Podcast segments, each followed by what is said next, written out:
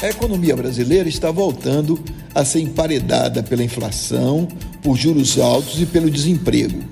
O Copom, Comitê de Política Monetária, aumentou a taxa de juros para 5,5% ao ano.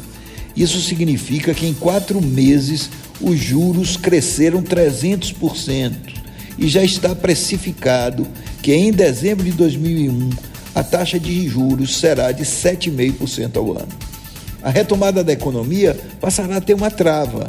Não imediatamente, porque existe um delay entre a ação e a reação, mas já a partir do último trimestre de 2021. No primeiro momento, o crescimento nominal da arrecadação e do faturamento das empresas, bem como a comparação com o ano morto, que foi 2020, dará a impressão de que um pouco de inflação é bom para o crescimento. Mas isso é só impressão. O governo já admite que a inflação será de quase 7% ou mais. E, além disso, essa inflação está sendo potencializada por vários fatores. Uma combinação de choque de demanda, aumento repentino na procura de bens, elevação nos preços da commodity, aumento nos preços dos combustíveis e da energia e desvalorização cambial tudo isso faz com que a inflação se dissemine por toda a cadeia produtiva.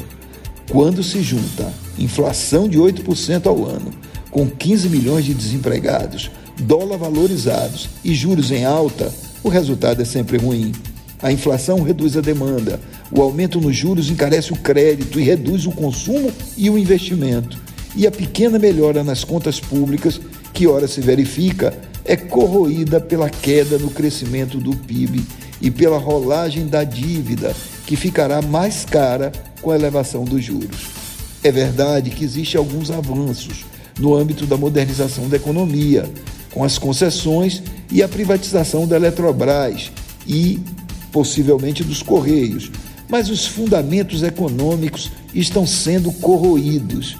Sem uma política econômica efetiva, só resta ao Banco Central aumentar os juros para assim conter a escalada de preços.